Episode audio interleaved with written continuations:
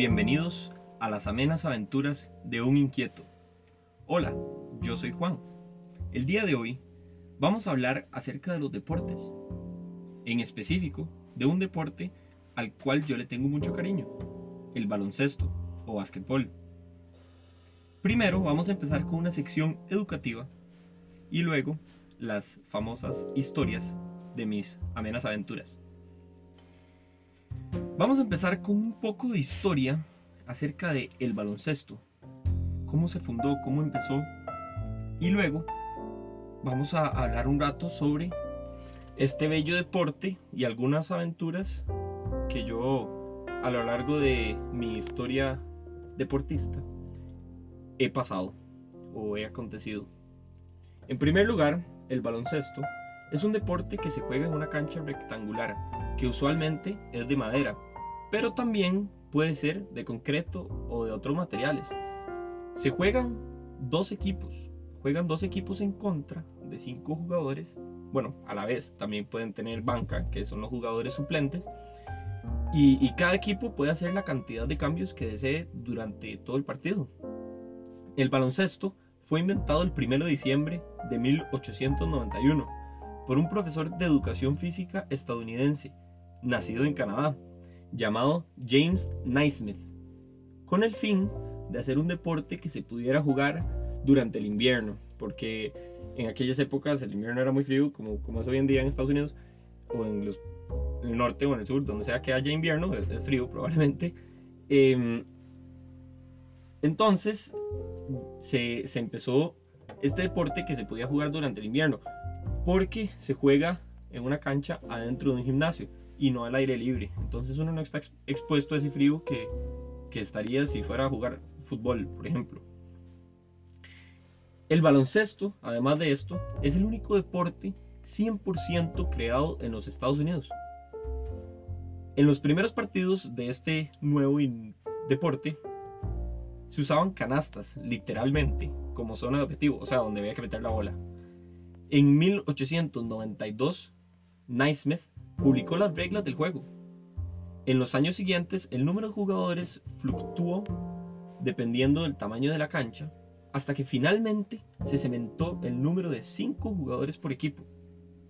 En 1893 se introdujo el uso de aros en lugar de canastas, con cadenas como net para que la bola no se fuera muy lejos si, si hay canasta. Dos años después se llegó a un acuerdo en el número de puntos por canasta, esto significa cuántos puntos se le da a un equipo que metió una canasta. En este caso son dos puntos por canasta en una canasta que se haga durante, durante el juego y un punto por canasta si se hace en un tiro libre. En los años más rudimentarios del juego, las canastas se colocaban debajo de balcones. Esto era un poco injusto porque entonces los espectadores podían prevenir las canastas del equipo contrario simplemente metiéndole la mano ahí, ¿verdad?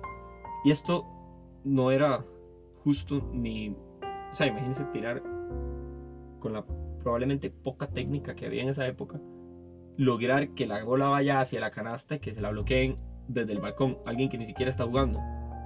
Entonces, ¿qué se hizo? En 1895 se introdujo un tipo de pantalla de, de madera o de vidrio que se colocaba detrás de la canasta, que en ese momento ya eran aros, y esto eh, prevenía la intervención de los espectadores. Esto marcó el inicio de los tableros, que es lo que hoy en día vemos detrás del aro. Los primeros años se usaba una bola de fútbol para jugar básquet. Pero en 1894, la marca Spalding creó la primera bola oficial para el básquetbol.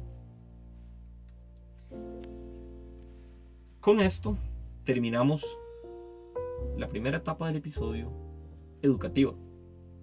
Seguimos a mis aventuras. Yo jugué básquet por bastantes años.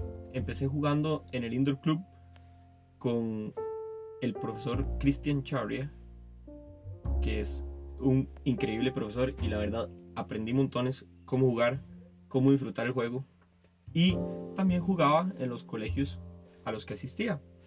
que en realidad yo pasé por varios colegios, em, por inquieto básicamente, y me encantaba jugar en equipo, realmente disfrutaba mucho el juego, sin embargo mi carácter no es el más ameno para un juego en equipo. Yo soy bastante exigente conmigo mismo y con otras personas, entonces tal vez soy un poco eufórico al jugar.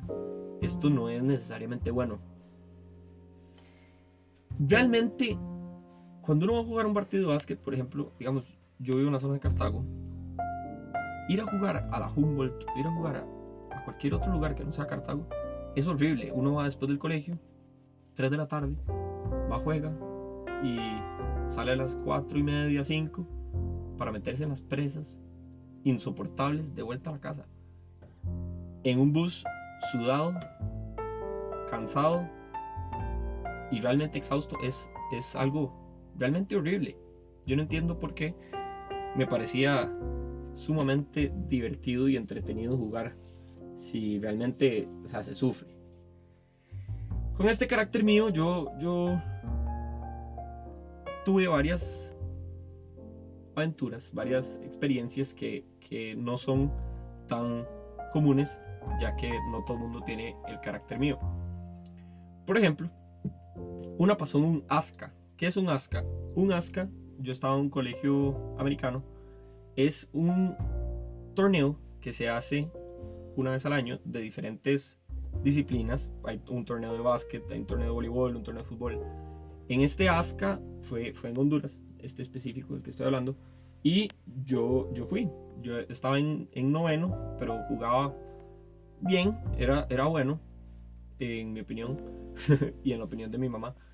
Y, y, asistí a ese ASCA y la verdad fue una experiencia increíble. A mí me encantan los torneos internacionales, me encantan también los torneos en general, pero los torneos en los que hay que, digamos que es una semana seguida, eh, o, no sé, tres días en los que todos los días hay partido y tres, tres partidos diarios o algo así. O sea, esos torneos intensos son de las experiencias más increíbles que he tenido en mi vida. Entonces voy a este ASCA, ¿verdad? Eh, y lo que pasa es que yo, a mí me encanta preparar las cosas desde antes. Entonces empecé a preparar la maleta como, como una semana antes. Y empecé a, a, meter la ropa y los uniformes y los lavaba y me sentía todo feliz de que iba a ir a un Alaska. Y ya llega el día en el que, el que vamos, nos vamos a Alaska, ¿verdad? Y llego al aeropuerto y todo el asunto.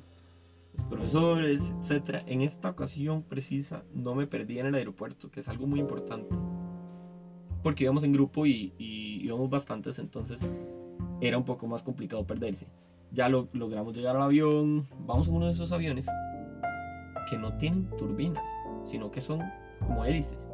Y obviamente yo no me quería montar porque qué miedo a esos bichillos, ¿verdad?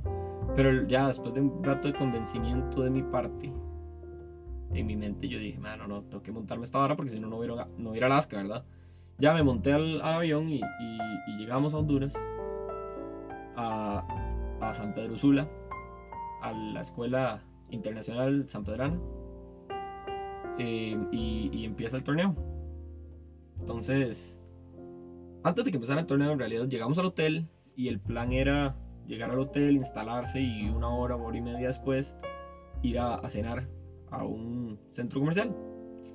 Entonces yo llegué al hotel y me tocaba el cuarto con dos amigos más.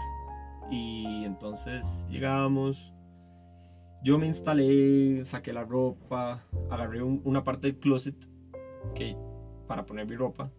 Y ya luego me senté en la cama, llamé a mis papás, que todo bien, bla, bla, bla, bla, bla, bla. Etcétera, etcétera, etcétera. Pasa el tiempo, pasa una hora, pasa hora y media. Me puse a ver una serie y todo. Con, con los, dos, con los otros dos, estábamos los tres en el cuarto, ve, haciendo absolutamente nada ahí, como descansando del viaje. Y y yo, claro, como que no hay cena, ¿verdad? Entonces, bajo el lobby a ver qué había pasado y no había nadie. Ya ahí esto me es tomando, sí, me volví al cuarto. Pasa una hora más y vuelvo a bajar y me que no hay nadie. Y, y efectivamente, no hay nadie. Al rato llegan, como a media hora después. O sea, ya habían pasado como cuatro horas desde que llegamos al hotel, ¿verdad? Y, de yo, coach, ¿a dónde estaban? Que sí, nos dejaron acá. Y el coach se vuelve loco, nos dice, ¿cómo que ustedes no están? Los estuvimos buscando y esperando media hora, no sé qué. Y al final nos fuimos a cenar sin ustedes, ahora ven a ver de qué cenan. Pero, pero ¿por qué no nos avisó? O sea, hubiera subido al cuarto y nos toca la puerta y ya. En fin, yo creo que era como una lección, según él, de, disciplina. Pero bueno, esas cosas pasan. Eh, al final no cenamos esa noche. Yo pedí una pizza, de hecho. Ya le, dije al man del hotel, yo, mire, es que mi coach nos dejó aquí sin cenar, entonces me interesa cenar. y él nos dio el nombre de una pizza y la pagamos, que era una pizza realmente cara. Y llegó y era súper pequeña y no estaba tan buena, entonces de, fue una mala experiencia, la verdad. Para la próxima es importante estar pilas, o sea, estar despistado y bajar a la hora que es. después ya llega, empieza el torneo y yo en ese momento no jugaba mal. Había entrenado bastante para ese torneo y, me sentía cómodo con cómo jugaba. Y entonces empezamos a jugar, ya eh, nos aflojamos de la cancha. Fuimos un día a hacer un entrenamiento ya para hacer reconocimiento de la cancha y fue increíble, la verdad. Habían como seis canchas en ese colegio, era un colegio enorme y, la verdad fue increíble la experiencia como tal. También había puestos de, comida afuera, como en el parqueo, digamos, y había, bueno, estos puestos como, como de comida, sí, un carrito con comida. Y había uno con hamburguesas y entonces yo fui y me comí una hamburguesa que ha sido una de las peores decisiones que he tomado en mi vida. Comerse una hamburguesa en un país que no es el mío y de un puestito de comida porque luego me cagué en los pantalones. y entonces eso no fue una buena experiencia. Y más cuando me toca jugar básquet, porque básquet, pues uno salta, corre y, hace fuerza en algún momento cuando está quitando la bola, cuando está pasando. Y pues con, con caquilla no es, no es tan chido. Em, ganamos algunos partidos, perdimos algunos partidos. Estaba completamente exhausto cuando llegaba al hotel después. Todo el mundo estaba cansadísimo. Y entonces decidí que era buena idea meterse a la tina con, hielo. Entonces llamamos al hotel. Mire, señor, hola, Necesitamos hielo. Y entonces nos trajeron dos maquetas de hielo. Y las metimos a la tina, y esperamos un toquecillo y ya nos metimos. Y fue increíblemente frío. O sea, salí yo como la nalga de un pingüino, ¿verdad? Congelado. Y quedarse cinco minutos en una tina llena de hielo es realmente difícil mentalmente, ¿verdad? Yo, yo realmente respeto mucho a todos los deportistas que lo hacen todos los días después de entrenar, que se van y se meten a la tina, Es, es una cosa impresionante, yo no entiendo cómo lo hacen. Pues después ya jugamos más, llega el último día del torneo, en el que ya yo creo que era nuestro penúltimo partido, no, nuestro último partido creo que era y entonces ya, ya estaba cansado, ya no habíamos ganado el torneo, ya realmente no me importaba tanto. Y, y llega, el, llega un jugador del otro equipo y, yo tiro, fallé y el man agarró la bola y, y entonces empezamos en, ese, en esa rivalidad que, que, empieza. Y yo con mi carácter pues realmente no, aguanto, no soporto eso. Y entonces el man empieza a empujar y me empieza a pegarme así, a hacerme fouls intencionales y yo, yo lo sentía. Y en uno de esos, el mae logra bloquear la bola, pero me pegó en el brazo. Entonces, de la bola salió. Y fue fuera de él.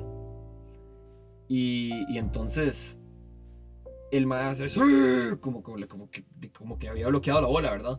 Pero fue foul. Entonces yo, yo me volví y donde el, donde el árbitro pitó foul, me di la vuelta y le empecé a aplaudir al mae. muy bien. Qué bien lo hiciste. En ese desplante que hice, el árbitro se dio cuenta que yo me estaba burlando del otro jugador y me pitó falta técnica. la falta técnica es cuando uno hace alguna estupidez como la que hice yo, cuando hace un foul muy, muy fuerte. Entonces lo que pasa es que todos los jugadores, todos absolutamente, se van a media cancha. Y el jugador al que le hicieron la falta técnica va y hace el tiro libre. Entonces el más falló los dos tiros libres, por dicha, pero igualmente después el equipo tiene posesión de la bola, o sea, el otro equipo tiene posesión de la bola. Entonces, básicamente, regalé dos tiros libres y la posesión de la bola. Entonces fue una cagada. Por aplaudir. por dicha, como nadie estaba viendo ese partido, porque ya era el último y, a nadie le importaba. Entonces, igualmente me nominaron al All-Star Team. Eso en un ASCA es que agarran dos jugadores de cada equipo, no el MVP, el MVP fue otra persona. El All-Star Team agarran otros dos jugadores de cada equipo y hacen un equipo All-Star, como Dream Team, como, como equipo de sueño. Entonces, como el mejor equipo que se podría formar de todo el resto de los equipos. Entonces, pues formé parte de ese All-Star Team, que no está mal, la verdad. Para mí, yo salí satisfecho. Luego tuve otros varios partidos, me pasé del colegio, ya no era un colegio americano, y de tornillos ahí de, colegios y así. Que realmente disfruté. En, uno, en una final me, me, pegaron en el ojo un codazo y empecé a sangrar. Entonces metieron canasta y, y me enojé todo. Pues como de costumbre. Y entonces tuve que sentarme un rato a calmarme y después volver a entrar a, jugar. Con el ojo morado. Fue impresionante. Yo realmente estaba demasiado enojado con el mal que me lo hizo. Y yo creo que lo sacaron al final porque yo lo iba a matar. Em, luego, hace poco, hace poco hubo un torneo en el Indoor Club en el que se hizo una modalidad de diferentes equipos conformados por gente, por personas que no jugaran básquetbol. O sea, había un equipo del racquetball del indoor, un equipo de natación del indoor, un equipo de gimnasio del indoor y un equipo de tenis del indoor y un equipo de fútbol del indoor. Entonces, el equipo de natación, perdón, ese no. Em, habían cuatro equipos en este torneo: racquetball, fútbol, eh, fútbol, gimnasio y, y tenis. Y esos cuatro equipos, formados por tenistas, raquetbolistas, gente que va al gimnasio y futbolistas, jugaban básquet. Entonces, el torneo fue bastante gracioso porque realmente nadie jugaba básquet. Yo juego racket, entonces me invitaron al equipo del racket. Y yo, yo muy feliz. Eh, empezó el torneo y realmente era como para gente mayor, pero bueno, yo estaba ahí metiendo, metiendo fuerza, ¿verdad? Eh, empecé a, yo empecé, empecé jugando y todo bien. Ganamos el primer partido, ganamos el segundo. El tercer partido que jugué con el equipo del racket del indoor, jugué básquet. Había un... Bueno, yo empecé jugando todo bien. Ese partido lo ganamos al final, yo creo. Y empecé jugando y todo bien, todo bien, todo bien, hasta que un señor me empieza a marcar, pero un señor así de, de 50 años. Marcar es, o sea, defender contra una, una persona en específico. Entonces me empieza a marcar a mí y, y yo, yo, no entendía porque un señor de 60 años me estaba marcando. Entonces nada más seguí metiendo canastas y, seguí jugando como si nada porque realmente él no era tan rápido como para marcarme. No estoy jugando de, de súper bueno, pero, pero di, es un señor. Entonces empecé a jugar y jugar y jugar. Y en eso el señor se empieza a enojar y empieza a correr más duro y empieza a marcar más duro y empieza a pegarme y hacer cosas que realmente no son adecuadas. Y yo empecé a devolverle cada vez que lo marcaba. Y en una de esas le, hago un crossover, que es, que es pasar la bola de una mano a la otra picándola. Entonces, cambiar de lado, cambiar de dirección. Y el señor se cae. Y pasé la bola y entonces el señor se cayó y, yo creo que no sé si se habrá sentido humillado. Pero entonces me agarra el pie. Y entonces donde yo traté de correr casi me caigo. Y entonces me jala el pie. Yo qué raro, este señor está loco, ¿verdad? Y empiezo a tratar de correr de nuevo y me jala más duro el pie. Y en eso pegué un grito, yo, ¡quite! Y, y entonces todo el mundo volvió a ver y el Señor no soltó. Entonces me, me di la vuelta y le metí una patada. ¡Qué Jesucristo! El Señor ya cayó de espaldas y todo el mundo empieza a pegarme gritos, ¿verdad? Pero bueno, yo, yo sentí que era lo justo hacia un Señor que está haciendo trampa. Pues meterle una patada. Yo sé que no es lo adecuado, pero bueno, realmente eso fue lo que pasó. Y no voy a mentir sobre lo que pasó al final llegaron varios señores a decirme, madre, tenés que ir a pedir perdón, madre, porque realmente no fue adecuado, madre. Ese es un señor, madre. O sea, ¿cómo le vas a meter una patada, madre? Al final yo, yo fui y le dije, perdón. Y ya, porque realmente yo no estaba, no estaba muy convencido de que yo tuviera toda la culpa. O sea, yo sé que fue culpa también del señor. En conclusión, yo quedé como el carepicha chamaco que pateó al señor y el señor quedó como el pobre señor que fue pateado. Así que nada más como recomendación profesional de un deportista a otro que probablemente está escuchando esto, no patear a un señor durante un partido de básquet. Eso no es apropiado. Y la otra es disfrutar siempre los deportes que, que hagan o a los deportes que se dediquen. Ya llevamos 20 minutos en este episodio. Muchas gracias por acompañarme en esta segunda aventura de las amenas aventuras de un inquieto. El, próximo episodio yo creo que también va a ser de deporte y espero que hayan disfrutado tanto como yo disfruté contarles esta pequeña historia y estas pequeñas anécdotas acerca de mi vida en el deporte. Un saludo y hasta luego.